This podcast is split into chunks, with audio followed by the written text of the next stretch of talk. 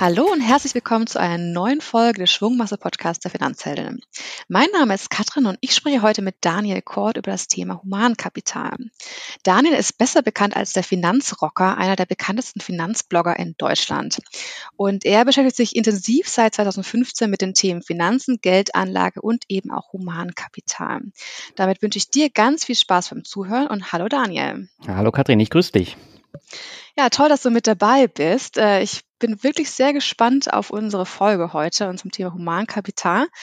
Und so als Einstieg vielleicht, ich habe es gerade schon gesagt, du bist einer mhm. der bekanntesten Finanzblogger in Deutschland und hast auch zum Jahresanfang es wirklich gemacht, dass du jetzt hauptberuflich als Autor, Blogger und Podcaster unterwegs bist. Du hast ja auch zwei Bücher geschrieben, du hast zwei mhm. Podcasts, du hast deinen Blog natürlich und bist jetzt sozusagen nur noch nebenberuflich bei einer Hochschule tätig. Genau. Wie fühlt es sich denn an, so das ehemalige Hobby zum Hauptberuf gemacht zu haben? Ja, es fühlt sich super an. Man hat natürlich eine komplette Umstellung, gerade wenn man jetzt auch von zu Hause arbeitet, ist es was komplett anderes. Man muss sich ständig anders motivieren, als wenn man jetzt im Büro sitzt und feste Fristen hat. Aber bisher klappt das sehr gut. Und ich hätte am Anfang tatsächlich nie gedacht, dass ich äh, daraus mal einen Hauptjob machen kann. Und äh, umso glücklicher bin ich, dass es jetzt geklappt hat. Ja, ist großartig. Also riesigen Erfolg für dich. Und äh, wir haben uns das letzte Mal in auch richtig und in Farbe gesehen beim Comdirect Finanzbarcamp und der Verleihung des Comdirect Finanzblog Awards, genau. wo du ja auch zum dritten Mal einen Preis abgeräumt hast. Dazu auch nochmal herzlichen Glückwunsch. Dankeschön. Und äh, ich habe mich da mit ganz vielen Leuten unterhalten und einige haben mir auch gesagt, oh, ich bin heute nur hier, damit ich den Daniel, den Finanzrocker, einmal in Live sehe. Wie fühlt sich denn sowas an irgendwie, dass man jetzt wirklich ja so eine Bekanntheit ja auch erreicht hat, dass die Leute wirklich zu einer Veranstaltung kommen, um einen sehen, zu sehen? Also ich finde es großartig, wobei ich finde es manchmal schon so ein bisschen unwirklich, gerade wenn man jetzt so auf Veranstaltungen ist wie auf dem Finanzbarcamp oder auf der Invest, da ist es ja alles nochmal größer und dann kommen da über 100 Leute zu einem und äh, schwärmen dann davon, wie toll der Podcast ist und wie toll der Blog ist. Ähm, ich finde es super, aber ich bild mir darauf jetzt nichts ein. Ich äh, versuche so normal zu bleiben, wie ich bin. Aber es ist natürlich trotzdem eine schöne Bestätigung, dass das, was man jetzt seit Jahren macht, so einen Anklang findet und äh, auch nicht abgeebbt ist, sondern nach wie vor steigt. Und das Interesse wird ja auch nach wie vor größer. Ja, das ist richtig. Und ich meine, man erkennt da ja auch wirklich, ähm, was einmal bei dir ein Herzblut dahinter hängt, dass auch wirklich äh, du ja auch immer neue Ideen hast, immer so wirklich voller Leidenschaft mit dabei bist und ja auch einfach immer noch so authentisch bist wie ganz am Anfang. Und deswegen, ja, finden dich auch wahrscheinlich alle so ganz toll. Und äh, ich bin ja auch einer deiner größten Fans auf jeden Fall. Das freut mich. Aber damit sind wir auch im Prinzip schon direkt beim Thema. Es war absolut die richtige Investition in dein Humankapital. Was ist denn für dich Humankapital? Ja, das ist eine gute Frage. Also Humankapital ist für mich das Geld, was meine Arbeitskraft und mein Wissen in der Wirtschaft wert sind. Und ähm, das wird dann häufig übersetzt in Form meines Gehalts oder jetzt in der Selbstständigkeit meiner Einkünfte. Und äh, Humankapital ist auch der Grund, warum es so wichtig ist, in sich selber zu investieren. Denn je besser meine Fähigkeiten sind, umso mehr kann ich erreichen und schlussendlich auch verdienen. Und deswegen ist es so enorm wichtig, dann in die eigenen Fähigkeiten immer wieder Zeit und Muße zu investieren, einfach auch um besser zu werden und um sich breiter aufzustellen, ist ja wie beim Vermögen auch, da muss man ja auch breit diversifiziert sein, sollte man beim Humankapital auch und äh, sich dann immer neue Sachen aneignen. Ich finde es auch unheimlich spannend und äh, in den letzten fünf Jahren habe ich so viel gelernt wie davor in 15 Jahren und deswegen bin ich der festen Überzeugung, dass Humankapital halt die Basis ist dann auch für einen großen Vermögensaufbau. Ich habe mal ein bisschen recherchiert und da heißt es tatsächlich auch, dass das Humankapital bei, bei Leuten, egal ob die Anfang 30 oder irgendwie 50 oder sowas sind, rund 90 Prozent des Vermögens ausmachen, ja. also des Gesamtvermögens, was man so hat. Das wäre tatsächlich ist eine, ich eine riesige Zahl. Mhm. 90 Prozent ist ja wirklich enorm viel. Und das ist sicher nicht das, wo man so als erstes dran denkt, wenn man sagt, äh, ja, Kapital oder Vermögen. Mhm. Da glaubt man ja irgendwie so, okay, was habe ich auf meinem Konto, was habe ich vielleicht in einem Depot, habe ich, ich weiß nicht, mir mir eine Immobilie mal gekauft, aber das eigene Humankapital zählt mir ja da meistens nicht mit rein. Nee, und genau das ist das Problem. Also es fällt natürlich auch schwer, das jetzt zu messen. Äh, man kann es messen anhand der Ein Einkommensströme, die ich dann während der gesamten Arbeitslaufzeit habe. Und da gibt's ja auch Statistiken, wie viel jetzt ein Ungelernter verdient in seinem Arbeitsleben, wie viel jetzt äh, einer mit Abitur verdient oder einer mit einem Hochschulstudium. Ja, da ist ja schon eine hohe Differenz. Aber beim Humankapital selber ist es schwierig, das Ganze zu messen. Und ich habe das ja persönlich jetzt auch gemerkt. Ich arbeite ja jetzt seit zwölf Jahren im Marketing.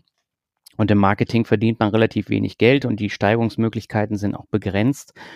Und von daher habe ich auch keine großen Sprünge machen können. Erst als ich jetzt verstärkt in mich selber investiert habe, jetzt abseits vom Hauptjob, da fing das an, besser zu werden. Und wenn ich das jetzt sehe, an der Börse habe ich in den vergangenen Jahren, also in den vergangenen drei Jahren, glaube ich, 40 Prozent erreicht. Das ist gut. Also, Was mehr als gut ist, ja. ja, ist eine gute Steigerung des Gesamtvermögens, aber die Steigungsrate beim Humankapital, die ist deutlich höher. Und das kann ich messen anhand ähm, des Geldes, was ich dann in mein Depot gepackt habe über die Jahre. Und wenn man das jetzt gegenüberstellt, habe ich beim Humankapital das Vierfache. Oh, ja. wow. Na, das ist ja auf jeden Fall großartige ja. Leistung. Vor allem, wenn man irgendwie sagt, innerhalb der letzten fünf Jahre meinst du, hast du nochmal richtig, richtig viel mhm. gelernt, dass man sozusagen das halt einmal anschieben muss und sich das dann auch irgendwie halt dann mal auszahlt, wirklich, ja. die Anstrengung, die man nochmal aufnimmt. Wenn ich äh, so ein bisschen Humankapital gesucht habe, so ein bisschen äh, Input auch dazu nochmal zu finden, hat man ganz oft nicht nur diese persönliche Sicht gesehen, auf die wir gleich nochmal ganz intensiv mhm. eingehen werden, sondern auch diese ja unternehmerische Sicht auf Humankapital. Also dass es ja wirklich äh, in Unternehmen gilt, das Humankapital ist eben die Leistung des Menschen als Wert und vor allem als Vermögensgegenstand des eigenen Unternehmens. Ähm, und in dem gleichen Zuge wurde es, also auch 2004, ist das schon ein paar Jahre her, aber als Unwort des Jahres äh, mhm. gewählt. Mhm. Also es gibt ja eine Jury, die jedes Jahr so guckt irgendwie, was ist wirklich so ein Wort, das irgendwie Gesellschaft aus der Gesellschaftssicht irgendwie schwierig ist und da ist Humankapital ganz oben genannt worden, weil die Begründung war, Humankapital degradiere nicht nur Arbeitskräfte in Betrieben, sondern Menschen überhaupt zu nur noch ökonomisch interessanten mhm. Größen. Mhm. Also es ist ja wirklich schon auch eine kritische Auseinandersetzung damit, dass halt ja, Menschen nur als Ressource, als Wert äh, gesehen wird und nicht mehr als der Mensch ja. an sich. Wie siehst du das denn? Ich sehe es auch kritisch. Also der Begriff, der ist ja heiß diskutiert worden, gerade vor ein paar Jahren, als es dann zum Unwort des Jahres gewählt wurde. Aber grundsätzlich finde ich schon, dass äh, der Begriff Humankapital das trifft, worauf es eigentlich hinaus will. Also laut dem Gabler Wirtschaftslexikon ist Humankapital ja tatsächlich das auf Ausbildung und Erziehung beruhende Leistungspotenzial der Arbeitskräfte. Also das ähm, habe ich jetzt aus dem Gabler Wirtschaftslexikon. Und äh, der Begriff Humankapital an sich, der erklärt sich aus den zur Ausbildung dieser Fähigkeiten hohen finanziellen, finanziellen Aufwendungen und der damit geschaffenen Ertragskraft für das Unternehmen. Und das relativiert den Begriff ja dann auch schon wieder, weil das ist es ja letztendlich. Denn ich steigere die Fähigkeiten meiner Mitarbeiter, ich investiere da äh, Geld rein und die geschaffene Ertragskraft führt dann dazu, dass der Erfolg eines Unternehmens größer wird. Also, wenn ich jetzt in die Mitarbeiter investiere, dann werden sie besser und produktiver. Und wenn ich das so sehe, dann halte ich mich nicht so lange mit der Begriffsdefinition auf, sondern äh, mit dem, was es letztendlich aussagt. Und das finde ich ist schon richtig. Aber das, was du jetzt so erzählt hast, ist ja eher so diese positive, ja, was man daraus ziehen kann irgendwie. Ne? Also das Unternehmen ja. investiert in seine Mitarbeiter. Das mhm. Negative, was man ja auch daraus lesen kann irgendwie, also ein Mensch ist nur ein Vermögenswert, dass es halt einfach die Menschen ausgebeutet werden, schlecht bezahlt werden, aber sie ganz viel leisten müssen. Mhm. Das ist ja natürlich auch immer so die Frage irgendwie, ähm, ja, wie möchte man es vielleicht auch irgendwie sehen. Aber ich bin tatsächlich bei dir, dass man sagt, irgendwie, also vor allem irgendwie Unternehmen in Deutschland, alles, was ich so mitbekomme, was Freunde, ich selber etc. erzählen, mhm. ist ja doch eher so ein Mittelding, dass man sagt, natürlich muss man auch seine Leistung bringen und natürlich wird man auch gefordert auf der Arbeit. Ja. Ähm, aber es gibt ja meistens doch wirklich Möglichkeiten, sich weiterzuentwickeln, ähm, neue Tätigkeiten im, im, gleichen Aufgabenprofil anzunehmen, vielleicht mhm. auch mal aufzusteigen, eine Fortbildung zu machen etc. Wie war das denn bei dir, wenn du sagst, du die letzten zwölf Jahre irgendwie Marketing, wo es vielleicht gehaltmäßig nicht so die Möglichkeiten gab, aber gab es irgendwie Möglichkeiten, dich da irgendwie weiterzuentwickeln, zu sagen, es ging in dem einen Unternehmen oder war das immer nur eher möglich, indem man das Unternehmen gewechselt hat? Also ich habe jetzt seit 2008, ich glaube, viermal das Unternehmen gewechselt. Mhm. Und das hatte alles so seine Vor- und Nachteile. Weiterbildung hatte ich überall. Aber wenn ich ganz ehrlich bin, von diesen Weiterbildungen habe ich letztendlich für meinen normalen Karriereweg, den ich jetzt eingeschlagen habe, nichts gelernt. Mhm. Sondern ich habe da andere Fähigkeiten gelernt. Also zum Beispiel, ich habe als Projektmanager über drei Jahre gearbeitet und äh, so das Verhalten am Telefon und äh, die Sprache dann auch, das kommt mir jetzt ja als Podcaster wieder zugute. Ist jetzt aber keine konkrete Weiterbildung gewesen, die ich da genossen habe. Auf der anderen Seite hatte ich Weiterbildung im Bereich Marketing für mehrere tausend Euro. Das waren dann so drei Tagesseminare mit Führungskräften im Marketing aus großen DAX-Unternehmen. Und das war zwar alles schön und gut, aber ich habe wirklich rein gar nichts da mitgenommen am Ende und umgesetzt. Und von den Themen her war es ähnlich wie, wie das, was ich jetzt mit dem Blog mache. Also zum Beispiel, wie schreibe ich Newsletter? Wie äh, sorge ich dafür, dass der Newsletter besser performt? Wie sorge ich für ein besseres Suchmaschinenmarketing? Das kam alles drin vor. Aber das war nicht so wirklich praktisch anwendbar, dieses Wissen, was darüber kam. Und äh, ich glaube, das ist der zentrale Punkt, weil dieses Wissen, was ich aus den Weiterbildungen mitnehme, muss ich sofort praktisch umsetzen, sonst vergesse ich es und äh, dann bringt es mir letztendlich nichts für mein Humankapital. Und ich glaube, das ist so der entscheidende Punkt, den ich festgestellt habe in den vergangenen Jahren. Okay, das heißt, du meinst so, die, die normalen Fortbildungen sind vielleicht nicht immer optimal geeignet, weil mhm. sie zwar inhaltlich interessant sind, aber halt nicht direkt auf den Job anwendbar. Genau. Und das ist natürlich wie überall irgendwie, wenn ich was lerne und nicht anwende, dann ist es gleich wieder weg. Also das ist ja im Prinzip auch bei einer Sprache nicht anderes ja. irgendwie. Wenn ich halt das vor zwei Jahren mal gelernt habe, aber nie gesprochen habe, dann werde ich es jetzt wahrscheinlich nicht mehr können. Ja, das ist ein gutes Beispiel. Ich hatte jetzt im äh, November, Dezember hatte ich von meinem Arbeitgeber eine Sprachweiterbildung. Die war richtig gut, aber ich bin halt danach nicht mehr zum Sprechen äh, gekommen und dann geht es relativ schnell dann auch wieder weg. Ich habe jetzt zwar die Grundprinzipien, aber ich glaube, in zwei, drei Monaten habe ich das meiste da auch schon wieder vergessen. Und das ist dann halt immer äh, auch so ein bisschen schade, weil äh, wenn man das nicht anwenden kann, dann vergisst man es zwangsläufig und dann hat es am Ende nicht so viel gebracht. Wie hast es du dann für dich gemacht? Hast du gesagt, dass hm. irgendwie du findest das Thema ja so wichtig, weil es für einen selber ja so wichtig ist, weil ja das Humankapital, was wir uns erarbeiten, uns halt wirklich natürlich auch monetär einfach nach hm. vorne bringt. Wie bist du denn da so persönlich dann vorgegangen? Also als ich damals mit dem Blog angefangen habe, da habe ich tatsächlich noch nie einen wirklichen Blog gehabt. Ich habe äh, so ein Musik-Online-Magazin gehabt damals, da war ich dann noch Chefredakteur und dann habe ich äh, hauptsächlich geschrieben, habe dann auch ein bisschen Projektmanagement gemacht, aber das war's. Aber wie baue ich konkret einen Blog auf, der eine Zielgruppe erreicht, der ähm, Leser bringt und der dann am Ende eben auch für so ein paar Einnahmen sorgt, die dann den Blog, also das Hosting und alles, was dazugehört, dann auch finanziert. Und da habe ich mir dann damals äh, das Affenbuch gekauft vom Affenblog, den es ja in der Form nicht mehr äh, gibt. Was ist das, das Affenbuch? Ich, bitte? Was ist das Affenbuch? Das Affenbuch, ähm, das war so ein Buch, ähm, das zum Affenblog gehört und Affenblog war sozusagen der Blog für angehende Blogger und äh, existierende Blogger, wie sie dann Blog aufbauen, Reichweite erhöhen, die Zielgruppe ansprechen und so weiter. Mittlerweile okay. ist das in Chimpify aufgegangen. Mhm. Und ähm, habe ich mir dieses Affenbuch gekauft. Ich habe das, was da drin stand, sofort umgesetzt. Ich habe den Blog aufgesetzt, habe äh, die wesentlichen Plugins installiert und habe losgelegt. Habe jetzt nicht groß überlegt. Da waren noch so ein paar Übungen drin. Die habe ich dann auch gemacht. Und dann lief das Ganze und dann habe ich sukzessive nach und nach verfeinert.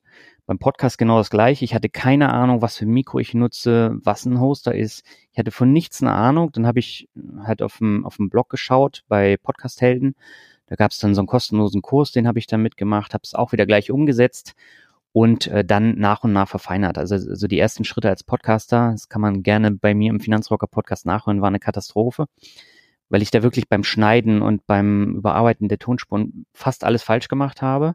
Aber darauf kommt es am Ende gar nicht an, sondern es kommt darauf an, dass man äh, auf gute Inhalte setzt, dass man es durchhält und nicht dann äh, sagt, ja, das bringt alles nichts und ich höre nach äh, sieben Folgen wieder auf, und ähm, so gehe ich tatsächlich an alle möglichen Sachen ran und äh, das ist tatsächlich auch ein guter Weg für mich persönlich gewesen. Also im Prinzip bist du so von der Notwendigkeit dann ins Tun gekommen. Also du wolltest genau. diesen Blog starten, hattest keine Ahnung im Prinzip, ja. hast gesagt, okay, wo findest du Informationen, bist dann auf die Suche gegangen, dir das Wissen anzueignen und das dann eben direkt umzusetzen. Mhm, genau. Wie ist das denn, wenn ich jetzt sage, ich habe jetzt vielleicht keine Ambitionen, direkt einen Blog zu starten oder sowas, sondern ich überlege, so grob gestreut, okay, ja, ich verstehe das irgendwie und vielleicht bin ich auch nicht ganz so happy mit meinem Job oder ich möchte mhm. noch weiterkommen. Ähm, und was für Möglichkeiten gibt es denn da alles? Weil es ist natürlich viel einfacher, wenn ich genau weiß, hey, ich möchte das machen und dann sich genau daraufhin irgendwie Sachen zu suchen, Kurse zu suchen, irgendwelche mhm. anderen Blogs zu lesen. Ist natürlich einfacher, weil viel konkreter, als wenn man erstmal überlegen muss, was gibt es denn überhaupt alles an Möglichkeiten? Ja, das ist auch so das Hauptproblem vieler Menschen, die gar nicht wissen, wie sie jetzt starten sollen. Und die Frage, die bekomme ich tatsächlich immer wieder. Und es ist da tatsächlich dann auch wichtig, mal links und rechts zu schauen, was, was es für Möglichkeiten gibt. Und gerade in der Online-Welt gibt es ja ganz, ganz viel, was man machen kann. Gerade auch beim Thema Weiterbildung. Es gibt Plattformen wie Udemy, die ist ja riesengroß, und amerikanische Weiterbildungsplattform. Da gibt es Kurse für 10 Euro. Das ist sehr günstig. Das klingt dann auch, als wäre es so, so Billigzeug. Das ist natürlich zwangsläufig auch da vertreten, aber es gibt auch richtig gute Kurse. Und da habe ich mir am Anfang eben auch Kurse dann geholt zum Thema, wie mache ich einen Vortrag zum Beispiel besser. Und das hat mir dann auch geholfen bei den Vorträgen, die ich dann gehabt habe oder auch bei Vorträgen jetzt vor meinen Kollegen. Wir haben immer so ein Format, äh, nennt sich Montagsbildung und da stellen wir dann immer Themen vor. Da steht man dann halt vor 30, 40 Leuten und äh, da kann man sich natürlich auch verbessern und solche Strukturen, die dann in diesen Kursen vorgestellt werden, die helfen dann natürlich enorm. Und ein weiteres Beispiel ist natürlich auch der Austausch mit anderen Menschen. Das müssen jetzt nicht die Kollegen sein, sondern ähm, also bei mir ist es so, in dem Bloggerkosmos äh, tauscht man sich natürlich auch äh, stark aus. Ich bin mittlerweile eben auch Mitglied im Citizen Circle. Das ist so eine Vereinigung von digitalen Unternehmern. Mhm. Und äh, die sind überwiegend ortsunabhängig und die kommen aus allen möglichen Bereichen und äh, haben da ihre Nische gefunden. Und mit denen habe ich mich dann eben auch ausgetauscht und das bringt mich persönlich weiter. Ich war 2018 auf einer Vacation in Thailand. Vacation heißt, äh, man verbringt eine Woche zusammen an einem schönen Ort. Also es war auf Koh Phangan in, in Thailand.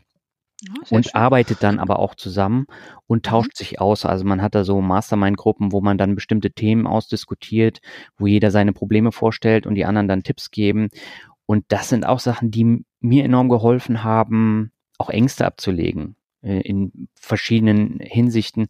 Und äh, solche Sachen gibt's eben auch. Oder es gibt ja Coworking Spaces, wo man sich austauschen kann. Und also die, die äh, Fülle an Möglichkeiten, die ist mittlerweile so enorm. Man muss halt trotzdem nur den ersten Schritt machen. Ja, das ist ja immer das Schwierigste an der ganzen Ja. Sache, ne? Also, in dem Dschungel der Möglichkeiten, weil es gibt ja wirklich alles an Möglichkeiten. Genau. Ähm, da überhaupt mal, ja, zu wissen: „Okay, was möchte ich machen?“ und dann wirklich auch loszulegen. Weil du gerade Udemy angesprochen hast, das ist ja wirklich eine riesige Plattform. Ja. Ich war da auch schon ein paar Mal mit drauf und habe mir auch schon da zwei Kurse mal gekauft. Äh, mein Mann ist da riesiger Fan von, der macht da richtig, äh, viele verschiedene Sachen. Mhm. Und da gibt es ja wirklich zu jedem Themenfeld etwas. Also, es ist Ja. egal, ob du, wie du vorhin sagtest, ähm, Präsentationen oder auch wenn ich, ähm, also mein Mann macht zum Beispiel, er bringt sich gerade eine Programmiersprache bei. Mhm. Hat er total Bock drauf, er kommt auch aus dem Marketing, also hat mit IT nichts am Hut, findet er aber super interessant und ist für seinen Job in vielen Teilen sehr hilfreich, wenn du zumindest ein Grundverständnis hast und so ein paar Sachen da anwenden kannst. Ja. Und das findet er super und er kann sich da wirklich richtig motivieren und sich auch irgendwie sonntags hinsetzen und eben diese Kurse da machen. Mhm. Und macht auch so irgendwie noch Tutorials auf YouTube und es gibt da wirklich auch ganz viel an kostenfreien Sachen. Ja. Ist natürlich ein großer Aufwand, dass ich sagen muss, okay, hey, ich möchte von mir aus sowas machen, äh, wie ich möchte mir eine Programmiersprache beibringen oder ich möchte mir eine Fremdsprache beibringen oder ich möchte jetzt halt, keine Ahnung, lernen, wie man näht. Das ist ja im Prinzip egal, ja. sondern man muss ja wirklich diese Zeit aufwenden. Und natürlich ist da auch schon die große Frage, wenn ich einen ja, kompletten Job habe, wo ich 40 Stunden in der Woche beschäftigt bin und dann mhm. muss ich noch irgendwie meinen Haushalt schmeißen. Wie kann man sich denn dann motivieren und wirklich so sagen, hey, ich fange das trotzdem an, ich halte das durch auch. Was hast du denn da für Erfahrungen gemacht und vielleicht auch für Tipps?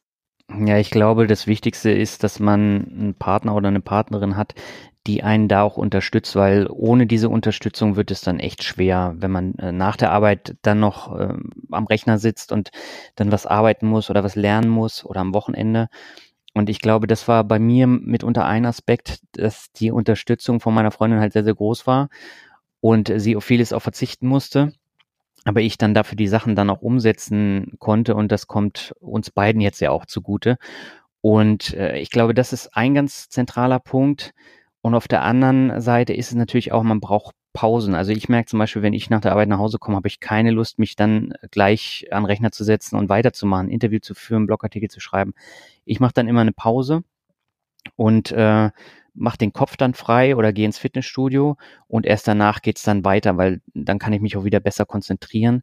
Und äh, das ist auch ein ganz wesentlicher Punkt. Und so über die Jahre gesehen, ich glaube, ich habe äh, 20 Mal gedacht, ich muss das jetzt alles hinschmeißen, weil es mir zu viel wird.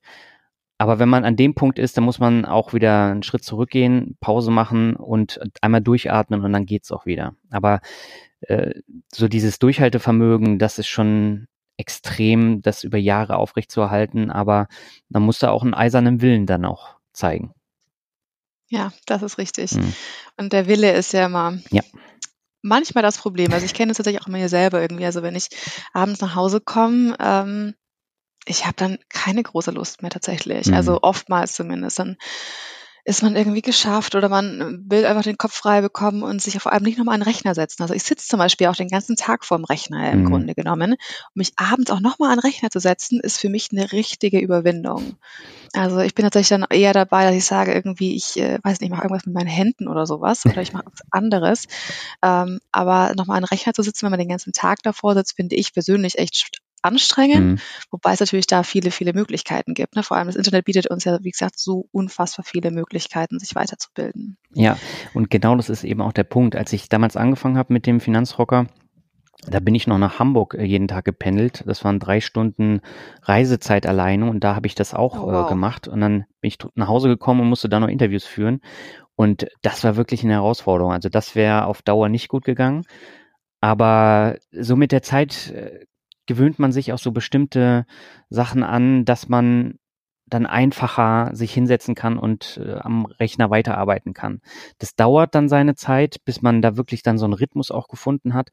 Aber was äh, da vielleicht auch wichtig ist, dass man sich nicht zu viel dann auf die Liste packt, was man dann noch erledigen muss, sondern ein, maximal zwei Aufgaben am Abend und äh, dann ist gut. Und dann gucke ich auch meine Serien bei Netflix oder bei Amazon Prime Einfach um auch mal zu entspannen, weil sonst äh, ist man ja Dauerdruck auf, ausgesetzt. Ja, diese Entspannung muss ja auch ja. sein. Also man merkt das ja selber irgendwie. Zum Beispiel ist es ja auch mehr sinnvoll, dass es Urlaub gibt irgendwie oder mhm. Urlaub, wo man vielleicht mal wirklich abschaltet, weil man das einfach braucht, dass man nicht irgendwie immer nur auf so einem total hohen Level irgendwie Leistung ja. abliefert, sondern auch diese, diese Ruhephasen einfach für sich, äh, ja, mental und auch körperlich irgendwie braucht. Genau. Was sind denn für dich noch so Maßnahmen, die irgendwie dazu zählen, um das Humankapital zu entwickeln und ja, darin zu investieren? Na, wie gesagt, also der Austausch mit anderen ist enorm wichtig und da kann man dann auch wieder andere Sachen rausziehen, äh, die man dann verfeinern und weiterentwickeln kann. Also äh, ich erlebe das jetzt gerade auch im, im, Job, da hat sich bei mir einiges geändert. Ähm, also wir hatten jetzt Umstrukturierung und das hat dann die Möglichkeit ergeben, dass ich eben meine Arbeitszeit um 50 Prozent reduzieren kann. Und äh, jetzt äh, habe ich dann eine andere Kollegin, die sich in meine Themen reinarbeiten muss. Und äh, da gibt es dann auch Möglichkeiten, die relativ einfach sind. Die kosten dann natürlich ein bisschen Geld. Also ähm, beispielsweise Online-Marketing-Rockstars, die geben ja immer so Guides raus. Und ähm, diese Guides, die kosten 120 Euro. Das ist auf den ersten Blick sehr, sehr teuer. Aber das sind so Guides, die ich sofort umsetzen kann. Also beim Thema Facebook-Marketing oder Suchmaschinen-Marketing. Und das heißt, das Wissen, was da drin steht von Experten, das lese ich mir durch, ich setze es sofort um und äh, bin dann in dem Thema richtig gut drin und brauche dann auch nicht äh, wochenlang, um mich da reinzuarbeiten, sondern ich nutze einfach diesen Leitfaden und setze es dann um. Und äh, das ermöglicht dann jetzt meiner Kollegin in dem Fall, möglichst schnell dann auch dieses Wissen umzusetzen.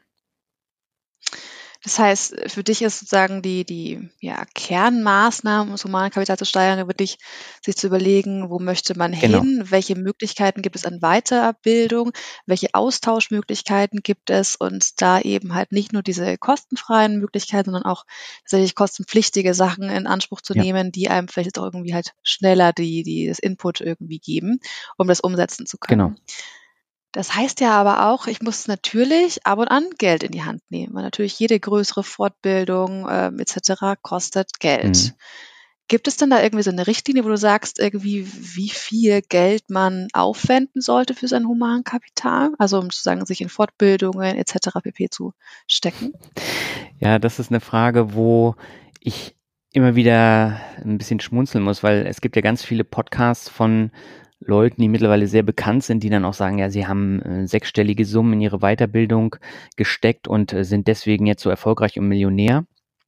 Und äh, das äh, halte ich aber für vermessen, da so viel Geld reinstecken zu müssen. Der, also sechsstellige Summe ist natürlich auch eine Ansage. Das ist eine also Ansage, ist, ja. Äh, ja, aber das sind dann so, so teure Einzelcoachings oder so, so Wochenenden, Wochen äh, irgendwo in der Pampa, wo man dann äh, gedrillt wird zu diesen bestimmten Themen. Und äh, da habe ich schon ganz, ganz viel äh, erlebt und das erzählen die dann auch in den Podcasts. Und ähm, dann hat man natürlich unter Umständen auch schneller äh, eine größere Reichweite, man verdient dann schneller mehr Geld. Aber auf der anderen Seite reicht es ja, also ich habe auch nicht so viel Geld da rein investiert, sondern äh, das reicht mit Büchern, Udemy-Kursen und äh, ein paar anderen Assets und dann eben auch diesen, diesen Netzwerken, um äh, da einen ersten Grundstein legen zu können. Ja, und wie gesagt, es gibt ja auch wirklich viele kostenfreie Möglichkeiten. Ja. Also natürlich ist es schön, wenn man sagt irgendwie, hey, ich habe noch irgendwie Geld übrig und das ist mir irgendwie, ich kann das jetzt gerade auch irgendwie investieren. Mhm. Es ist ja wirklich eine Investition in sich selbst. Aber vielleicht hat man das nicht immer irgendwie. Vielleicht hat man irgendwie gerade teure Anschaffungen gehabt oder man ist gerade auch irgendwie in einem Job, wo man nicht ja. so viel verdient und nicht so viel Geld zurücklegen kann für solche Sachen. Da kann man wirklich ähm, sich im Internet auf so vielen Portalen auch wirklich kostenfreies ähm, Wissen ja herausziehen, mhm. irgendwelche Tutorials machen. Es gibt auch ja viele E-Books, die die kostenfrei oder halt für wirklich wenig Geld sind, mhm. ähm, wo man einfach sagen kann, man kann ja auch so anfangen. Man muss ja nicht gleich mit den 100.000 Euro Investitionen in ein Einzelcoaching ja. einstecken. Also das wäre für mich auch so eine Hürde, die würde ich nie gehen. Also nie ist das vielleicht übertrieben gesagt, aber also ich kann mir nicht vorstellen, dass ich jemals vor allem so schnell jetzt irgendwie solche großen Beträge dafür auch nur locker machen kann. Mhm. Also auch wenn ich das vielleicht wollen würde, ist natürlich noch eine andere Sache. Aber ich glaube, man kann ja wirklich äh, wie bei allen Sachen einfach kleiner einsteigen und dann auch vielleicht auch genauer wissen irgendwie, ähm, wo fehlt mir denn noch Wissen, wo ist es wirklich auch sinnvoll, Geld zu investieren in ein ganz gezieltes Thema, um sich da nochmal weiterbilden zu lassen. Ja, genau, das ist der Punkt. Also gerade wenn ich mich da mit diesen Coaches so unterhalte, ähm, die verlangen natürlich auch extrem viel Geld für so ein äh, Coaching und das haben sie sich ja dann auch äh, erarbeitet, wenn die Leute das da zahlen. Aber also ich muss sagen, man braucht es tatsächlich nicht. Also wenn ich jetzt mit einem Buch anfange, das, das kann ja ganz einfach sein. Nehmen wir mal hier Cashflow-Quadrant von Robert Kiyosaki. Ähm, das ist zum Beispiel ein Buch, was mir enorm viel geholfen hat, als ich das damals gelesen habe. Auch einfach für das Mindset. Und mit diesen Sachen, die da drin stehen, kann ich dann schauen, ja, wenn ich jetzt das Thema Selbstständigkeit vertiefen möchte, was gibt's denn äh, darüber hinaus noch für, für Bücher oder so, die mich da weiterbringen? Und dann kaufe ich mir halt ein neues Buch, äh, schaue da wieder nach links und rechts und dann gibt's halt auch wieder neue Möglichkeiten, die sich einem da auftun. Also es gibt zum Beispiel so Bücher von den Konter Grombergs, auch zum Thema Marketing, Produkttreppe, Solopreneur, solche Sachen. Und die haben dann auch wieder Kurse, die sind dann auch nicht so teuer, bringen einen aber weiter. Und dann kann man auch über die Schiene dann gehen. Was ist das ganze Thema mit, ähm, ich muss ja auch, um mein Humankapital lange einsetzen zu können, im Prinzip, wenn man es ein bisschen technisch mhm. formuliert, ja auch fit sein. Das heißt, du hast ja vorhin ja. erzählt, irgendwie, du machst zum Abschalten auch äh, Sport, gehst ins Fitnessstudio. Inwieweit mhm. ist denn dann auch für dich äh, dieses ganze Thema eine gesunde Ernährung, fit bleiben, Sport machen, auch ein Teil des ganzen Themas äh, Humankapital? Das ist ein großes Thema weil wenn ich nicht fit bin, dann bringt mir das Humankapital am Ende ja auch nichts. Wenn ich äh, zum Beispiel ständig krankgeschrieben bin oder äh, andere Sachen, äh, gerade jetzt, äh, wenn ich älter werde, äh, da ist es schon wichtig, dass man sich fit hält, körperlich, aber auch geistig. Und das äh, zählt dann natürlich auch zum Humankapital dazu. Gesunde Ernährung natürlich auch, wobei ich jetzt nicht sagen würde, dass ich jetzt mich mega super gesund ernähre, aber in Maßen. Äh, und von daher kann, kannst du es schon dazu zählen. Ja, vielleicht weiß man ja auch irgendwie, dass es nicht unbedingt so gesund ist, irgendwie jetzt jeden Tag nur sich von Pizza und Burger und äh, Döner zu ernähren, sondern eventuell auch mal was Grünes dazwischen einzustreuen. Man, oder Schokolade. Ja, Schokolade. Auf Schokolade habe ich nie verzichten, nie im Leben. ich auch nicht. Also ich denke, da, da muss ja einfach eine gute Balance finden. Also man muss ja nicht immer alles äh, total genau. extrem gleich machen. Ja, aber damit fängt es ja, ja. an. Ne? Also gerade so das Thema Fitnessstudio. Ich habe äh, 2008, glaube ich, angefangen. Da habe ich meinen ersten Vertrag abgeschlossen und seitdem bin ich nahezu durchgehend, mal abgesehen von äh, Verletzungen, durchgehend im Fitnessstudio gewesen und habe das Geld nicht zum Fenster rausgeworfen. Das war mir unheimlich wichtig. Ich habe gesagt, wenn ich nicht dahin gehe, dann zahle ich auch nicht das Geld. Und ich erlebe das aber in meinem Umfeld, dass ganz viele damit anfangen und dann lassen sie es laufen über Jahre und schmeißen das Geld zum Fenster raus und nichts passiert. Ja. Und äh, das ist äh, tatsächlich beim Humankapital genauso. Ich kann damit anfangen, aber wenn ich äh, nichts umsetze und äh, praktisch dann auch nichts ähm, in die Praxis umsetze, dann wird es auch nichts. Und äh, das fängt mit dem Fitness äh, Fitnessstudio an, geht dann über äh, Karriere, Weiterbildung und äh, zum Beispiel zu ganz einfachen Sachen wie mit dem Rauchen aufhören. Da schaffen ja viele auch nicht den Auf Absprung. Und ähm, ich glaube, das hängt auch eng mit dem Durchhaltevermögen zusammen. Ja, Durchhaltevermögen ist tatsächlich nie verkehrt. Ähm, die ganzen Themen, über die wir jetzt gesprochen haben, ist ja im Prinzip auch mhm. eine, ja, so eine Einstellungssache. Also ich muss das ja auch einmal, was genau. ich wollen. Das ist natürlich Zeit, das ist Geld, äh, Nerven, die ich investiere. Ähm, und ich muss ja aber auch überhaupt wissen, dass es sinnvoll für mich ist. Das heißt, diese ganze Thema ja. Einstellung ist ja da wirklich essentiell dabei. Und je früher mhm. man mit sowas anfängt, desto besser ist es ja. Und man hört das ja irgendwie oftmals oder hat es vielleicht irgendwie als Kind gehört, als man in der Schule war, Kind, achte auf deine Noten, nur dann ist es äh, irgendwie sozusagen, ja, auch darauf kommt es an, weil darauf kommt es auch an, was du später für einen Beruf ergreifen kannst. Mhm. Das ist natürlich immer so eine, ja, Sache, wenn man irgendwie 15 ist und äh, irgendwie die Eltern sagen, du musst jetzt bessere Noten haben, weil es ist natürlich da ist man in einer ganz anderen Welt. Da steht man vielleicht mitten in der Pubertät drin, hat man ganz andere Gedanken, als sich jetzt irgendwie darüber Gedanken zu machen, wie das denn mein Humankapital aufgebaut ist. Also da hat man ja mhm. ganz andere ja, Ansichten vielleicht auch. Hast du irgendwelche Tipps, wo man sagen kann, hey, ich kann wirklich jemanden motivieren dazu, dass man irgendwie dieses, ich weiß nicht, Glücksgefühl in den Mittelpunkt stellt oder wie kann man das machen, dass man wirklich möglichst jung natürlich damit anfängt, sich auseinanderzusetzen mit, was für einen Beruf möchte ich machen, welche Weiterbildung kann ich machen, was kann ich nebenbei machen, etc. Gibt es da irgendwas, wo du sagst, das ist irgendwie was, was dir auch immer geholfen hat?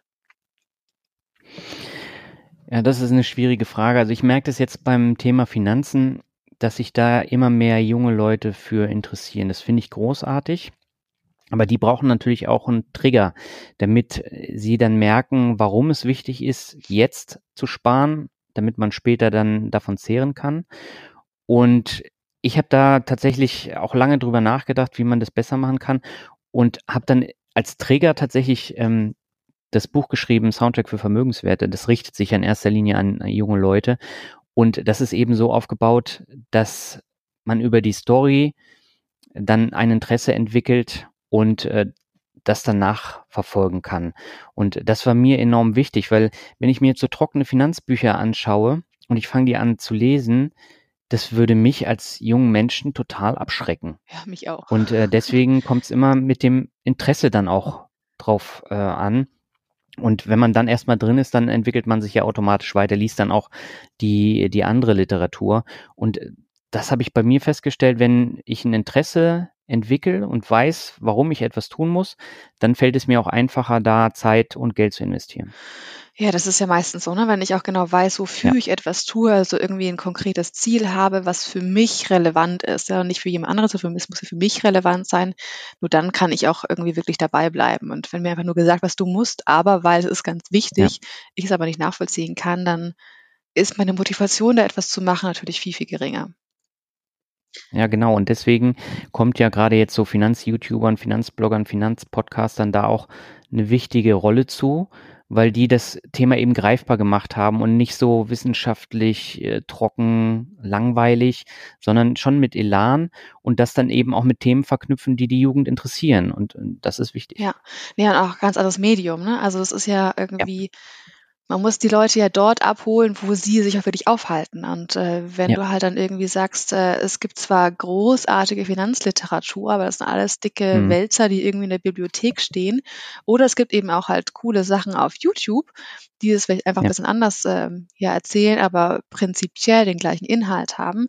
Dann ist es natürlich Mhm. irgendwie auch ja, eine Geschmacksfrage natürlich, was für ein Medium ähm, zieht man selber vor. Also ist das gleiche Genau. mit Podcasts. Also die Podcasts äh, ja, schießen ja wie Pilze aus dem Boden, ähm, was ja auch sehr gut ist, weil ja viele irgendwie auch äh, das einfach sehr gerne nutzen, weil die ganzen Mhm. Pendelzeiten zum Beispiel genutzt werden können. Also ist ja auch, was ich mache. Also ich sitze jeden Tag ungefähr eine Stunde im Auto und ich höre da auch Podcasts und äh, ist natürlich mega gut, das zu machen, ähm, sich wirklich auch ein bisschen weiterzubilden, vielleicht irgendwie ein bisschen Input zu bekommen, Ja. statt jetzt halt zum tausendsten Mal das gleiche Lied im Radio zu hören. Ja, du, äh, du sprichst da einen wunden Punkt an. Denn ähm, also ich höre ja jetzt auch seit Jahren sehr gerne Podcast und auch Hörbücher. Und ähm, ich kann zum Beispiel mit diesen Laber-Podcasts so null anfangen, weil ich da gar nichts rausziehen kann. Und deswegen habe ich äh, darauf verzichtet, mir das anzuhören. Oder auch Hörbücher, wo ich nicht reinkomme, die mich nicht weiterbringen. Äh, da lasse ich es dann einfach. Und äh, das ist für mich zum Beispiel auch ein wichtiger Punkt. Ähm, mir sollte das auch was bringen. Also die, dieses Podcast hören und nicht einfach nur zur Unterhaltung. Also das war für mich zum Beispiel auch eine, eine Grundeinstellung und das erlebe ich bei vielen Bloggern oder ähm, anderen Kollegen, die das genauso machen. Also äh, die versuchen eben nicht ihre Zeit damit totzuschlagen, indem sie irgendwelche Laber-Podcasts ohne Inhalt hören. Ja, also ich muss gestehen, mir fällt es auch viel einfacher, natürlich irgendwas mit Inhalt zu hören. Ähm, Ja. So reines, ja, dann kann ich auch irgendwie zum Telefonhörer greifen und meine Freunde anrufen. Das ist dann für mich irgendwie wertvoller tatsächlich. Aber Das ist denk, wahrscheinlich auch ertragreicher. ja, genau, richtig. Ähm, aber natürlich ist es ja da auch wieder so eine Präferenzensache natürlich. Und Ja. ich glaube, es gibt ja da irgendwie ja viele Podcasts, die wirklich wahnsinnig tolles Wissen vermitteln. Mhm. Egal, ob das jetzt irgendwie was über Finanzen ist oder ob das jetzt dieses aktuelle Politikgeschehen oder was nicht alles Ja. ist. Da gibt es ja wirklich mittlerweile großartige Sachen. Und äh, Genau. manche, die halt sagen, hey, ich will aber abschalten, nur was interessiert mich gerade oder wie auch immer, dann kann man halt auch irgendwelche Podcasts anhören, die nur in Anführungszeichen sprechen. Aber Ja. vielleicht kann man da eine ganz gute Mischung finden. Ich glaube, das ist der Hauptpunkt, ja. Wie ist das dann mit dem ganzen Thema? Ja, man sieht es ja das ganze im Humankapital schon sehr, ja, wie soll das anders sein? Kapitalistisch, steckt ja auch schon im Namen drin. Ja. Ähm, es gibt ja jetzt auch natürlich viele, die sagen, ähm, das ganze Thema Finanzen ist ja sowieso so eine Sache und ich möchte das vielleicht alles nicht und für mich steht der Mensch im Vordergrund und nicht irgendwie es hat die Übersetzung des Menschen in, in Geld direkt. Mhm. Ich meine, also ich kann mir beides nachvollziehen tatsächlich. Ich finde ja auch irgendwie, dass es natürlich total sinnvoll ist, in sich selbst zu investieren, zu sagen, irgendwie, wo kann ich mich weiterbilden, wo kann ich vielleicht einen Jobwechsel machen, was kann ich eventuell nebenbei machen, äh, um vielleicht auch meine Einnahmen zu erhöhen. Aber natürlich kann ich auch nachvollziehen zu sagen, hey, immer alles nur aufs Geld runterbrechen, macht doch auch keinen Sinn. Wie ist denn da so deine Meinung und wie kann man da vielleicht irgendwie einen guten Mittelweg finden? Ich glaube, bei mir steht das Geld gar nicht an erster Stelle, sondern das Wohlbefinden ist für mich wichtig. Und ich habe eben gemerkt, so im Laufe meiner Karriere, ich war ständig unzufrieden mit diversen Sachen und diese Unzufriedenheit habe ich einfach nicht wegbekommen.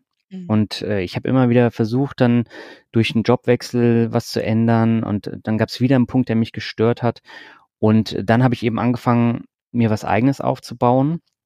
Und ähm, das stand gar nicht so unter dem kapitalistischen Aspekt, als ich losgelegt habe, wollte ich einfach nur mein Wissen raushauen und mich austauschen und äh, das stand an erster Stelle und das hat sich dann erst entwickelt. Ich meine, die ganze Zeit, die ich da reingesteckt habe, die muss ich natürlich irgendwann auch ähm, rentabilitieren, weil sonst, ähm, also nur von Lob kann man nicht leben.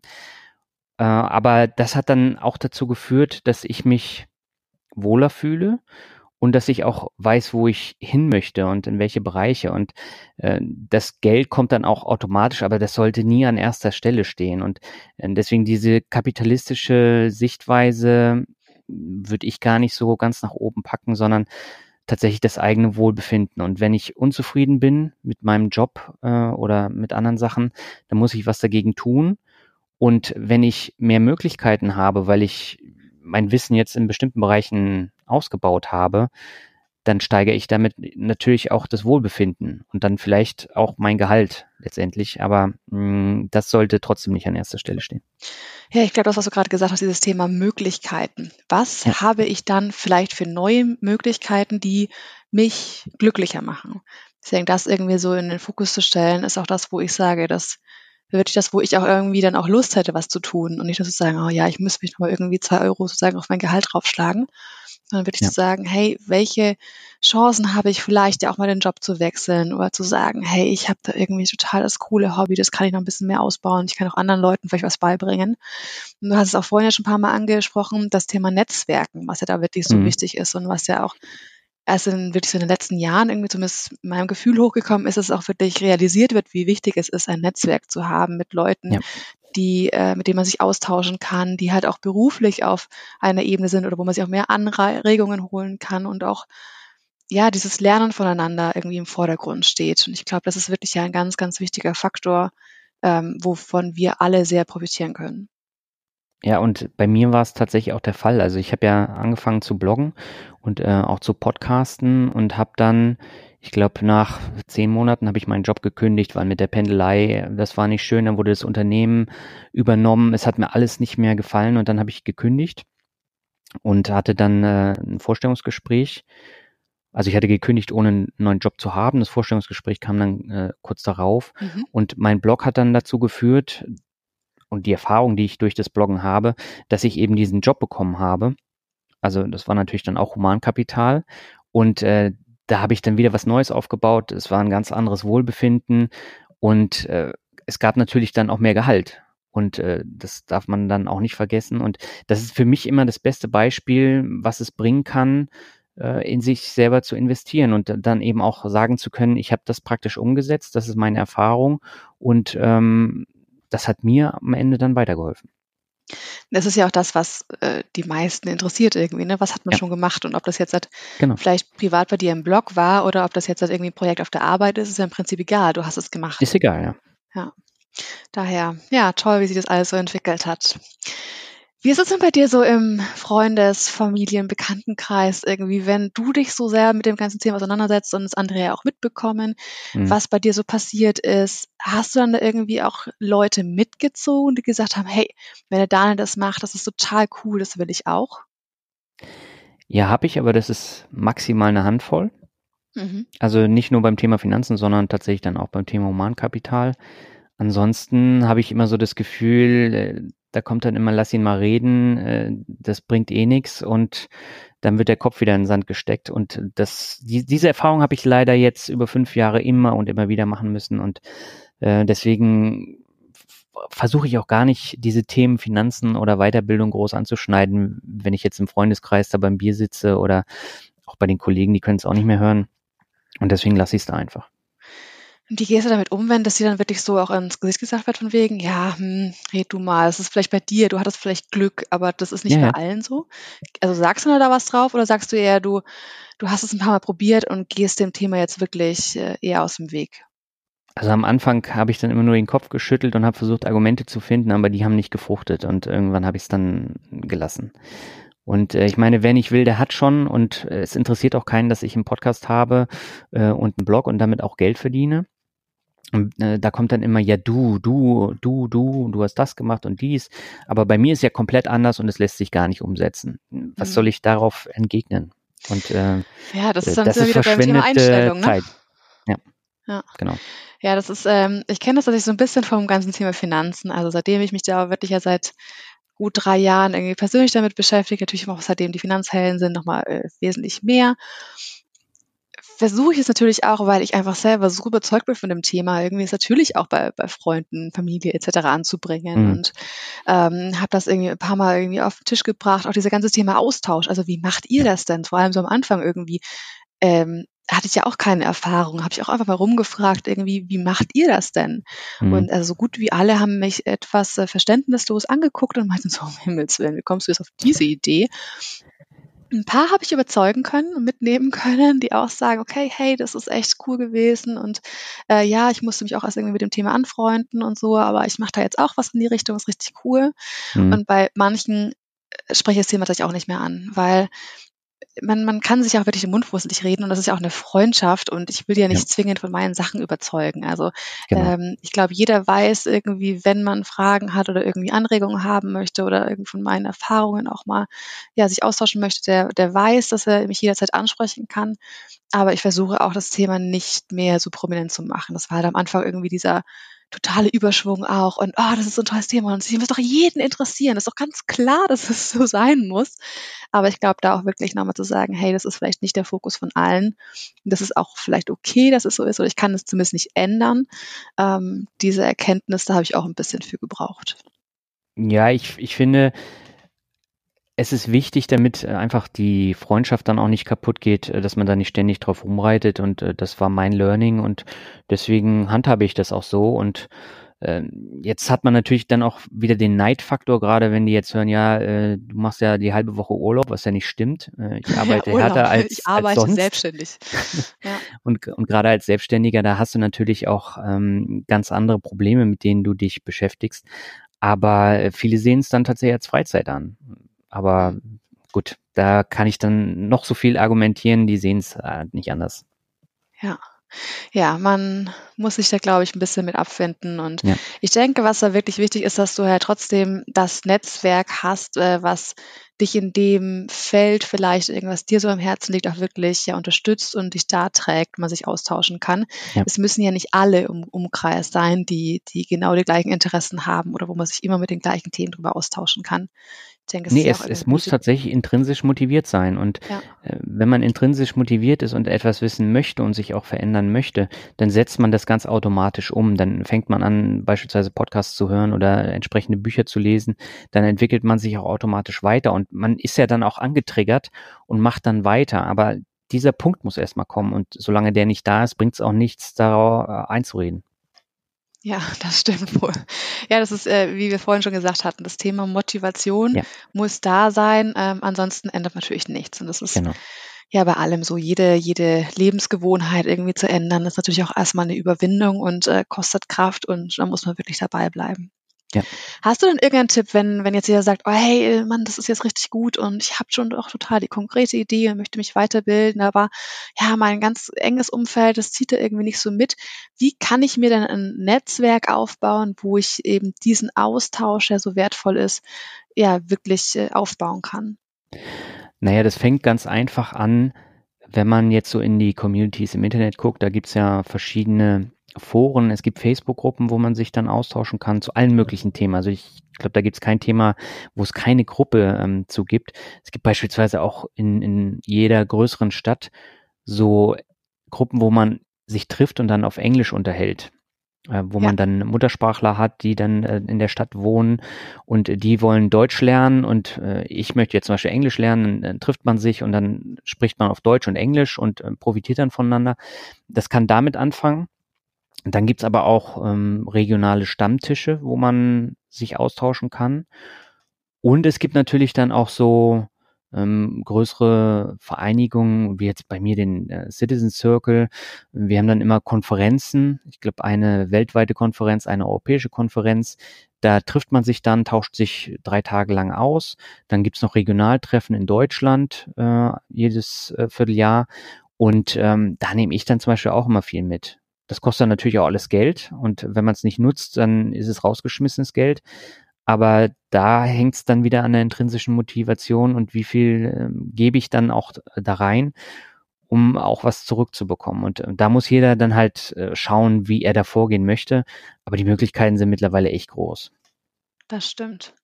Das heißt, im Prinzip sagst du, klar werden, was es gibt, was möchte ich, die Motivation selber natürlich haben, dann ja. sich auf die Suche begeben, welche Möglichkeiten habe ich, was gibt es für Podcasts, für Bücher, für Videos, für Kurse etc., sich das Netzwerk schaffen und dann einfach durchhalten. Genau.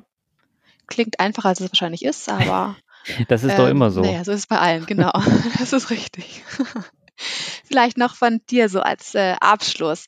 Dein Tipp, um wirklich auch motiviert zu bleiben. Puh. ja, ähm, ich glaube, das kann man nicht so in wenige Sätze packen. Also es gibt immer wieder unterschiedliche Sachen, die mich motivieren, weiterzumachen. Zum einen ist natürlich auch dieses, dieses Feedback, über das wir schon gesprochen haben. Das motiviert natürlich enorm, dann am Ball zu bleiben. Und dann natürlich äh, auch so das Thema, also gerade so die Selbstständigkeit, das ist ja nochmal was komplett anderes, wenn man die Buchhaltung selber machen muss, wenn man die Krankenversicherung selber machen muss und alles, was dazugehört, das ist enorm viel Arbeit. Und äh, da habe ich auch schon gedacht, warum tust du dir das Ganze an? Aber auf der anderen Seite habe ich dadurch ja auch wieder enorm viel gelernt, was mir dann wieder in anderen Bereichen zugutekommt. Ähm, also das Thema Buchhaltung also da hätte ich früher gesagt, das äh, interessiert mich so gar nicht. Mittlerweile bin ich sogar manchmal motiviert, das zu machen. Einfach weil ich dann doch nochmal was mitnehme.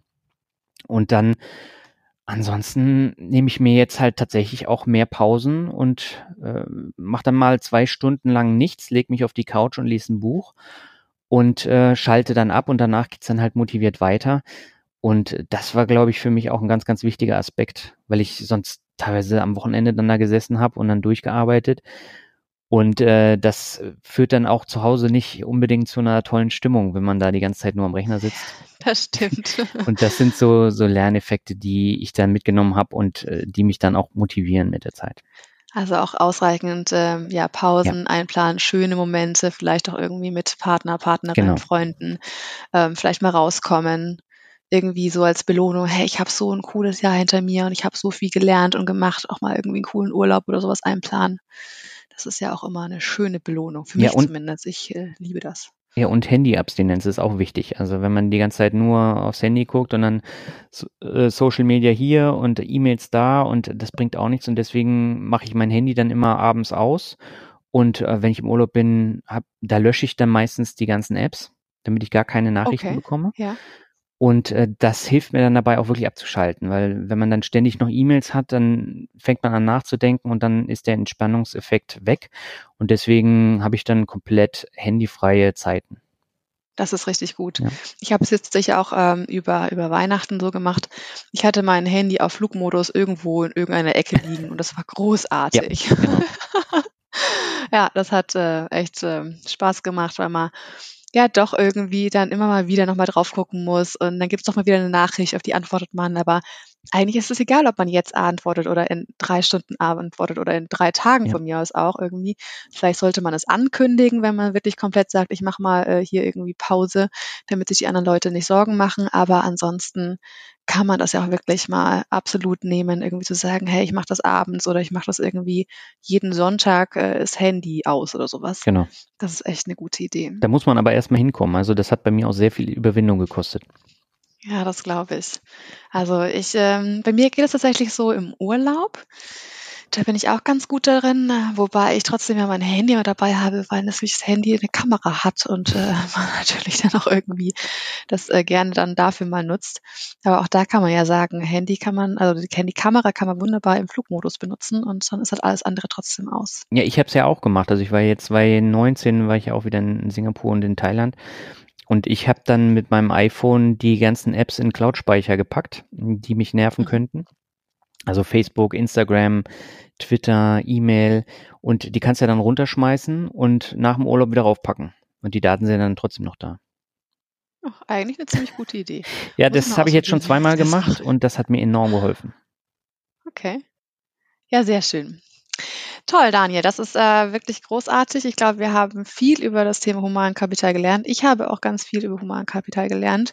Und ähm, ich habe auch so ein paar Ideen tatsächlich, wo ich noch hingehen möchte und muss mir jetzt mal ein bisschen auf die Suche machen, was man da nicht alles an schönen Kursen eventuell so findet und dann wirklich sagen kann, hey, irgendwie so, weiß nicht, am Samstag mal eine Stunde jeweils, hat man halt auch irgendwie tatsächlich mal Zeit und dann eben eine Stunde weniger irgendeine Serie anzugucken. Ja. Schadet auch gar nicht. Nee, und das sind auch ähm, tatsächlich so Sachen, weswegen ich gerne Hörerinterviews in meinem Podcast habe. Weil da habe ich auch so inspirierende Leute jetzt schon kennengelernt. Ich habe einen Feuerwehrmann im Interview gehabt, der sein Geld nebenberuflich mit Hüpfburgen, also mit dem Verleih von Hüpfburgen und der Vermietung von großen Garagen äh, verdient. Und die, die Story, die ist so unglaublich, man kann sie gar nicht glauben, aber er hat mir jetzt zum Beispiel geschrieben, dass er äh, jetzt komplett hauptberuflich auch äh, selbstständig ist ab, äh, ab dem Sommer. Und äh, dann hatte ich jetzt einen Rechtsanwalt, der auch unzufrieden war mit seinem Job, der hat sich dann auch durch meinen Podcast inspirieren lassen, nach Chiang Mai zu gehen, dort eine Weiterbildung zu machen und hat sich jetzt ein Online-Business im Rechtsbereich aufgesetzt. Und äh, das ist natürlich äh, super. Und jetzt geht er mit seiner Familie in diesem Jahr auf, auf Weltreise und finanziert es eben über dieses Online-Business, was er sich aufgebaut hat. Und ähm, gerade wow. so dieser Blick nach links und rechts über den Tellerrand, der ist unheimlich wichtig. Und da können Podcast und solche Interviews eben bei helfen, Ideen zu bekommen. Damit würde ich sagen, herzlichen Dank äh, fürs Zuhören an dich als Zuhörerin und tausend Dank an dich, Daniel, für deine ganzen Inputs zum Thema Humankapital. Ich danke dir für die Einladung, Katrin.